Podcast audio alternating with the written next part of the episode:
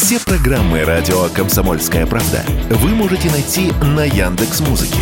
Ищите раздел вашей любимой передачи и подписывайтесь, чтобы не пропустить новый выпуск. Радио КП на Яндекс Музыке. Это удобно, просто и всегда интересно.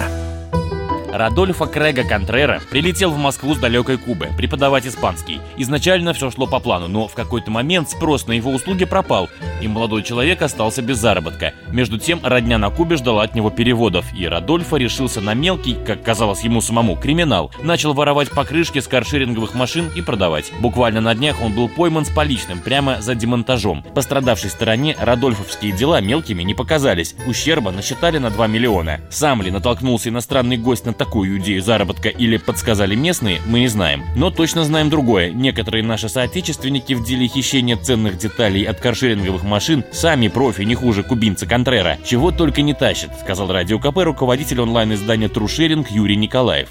Это касается и покрышек, и ковриков, и слив незамерзайки, слив бензина. Были случаи, когда снимали руль, снимали кресло или меняли на другие кресла держатели для телефона, провода, снимают все, что не посажено на цепь и к чему не подведено электричество. Не знаю, это может быть упирается там, в низкий уровень жизни, и людям просто нечем заняться, а, но у этого есть э, не очень хорошая сторона для нас, обычных пользователей, а, потому что все эти кражи, все эти это риски для операторов, для компании каршеринга, эти риски заложены в конечную стоимость, и в итоге за все это это платит не оператор каршеринга, а мы с вами.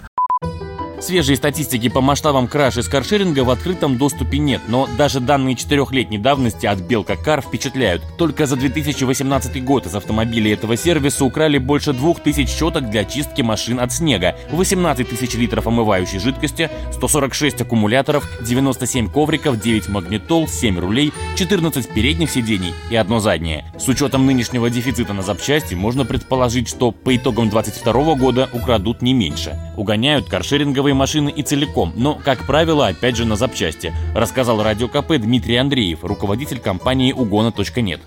Угоняют их, но угоняют по большому счету их на запчасти. Вот. Демонтировать GLONASS-систему, которая там в каршеринге стоит, э, там тоже ни, ни, ничего сложного в этом как бы нету.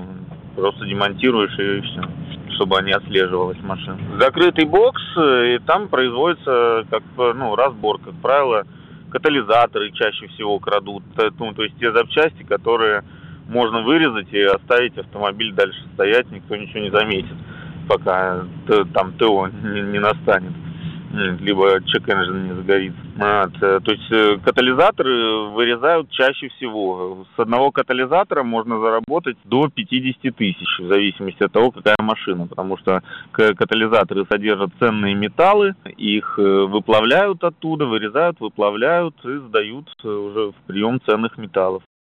В начале 2022 года Москва вышла на первое место в мире по количеству каршеринговых машин, данные Дептранса. Сегодня в столице их насчитывается около 30 тысяч, а число пользователей каршеринга перевалило за миллион человек. Василий Кондрашов, Радио КП.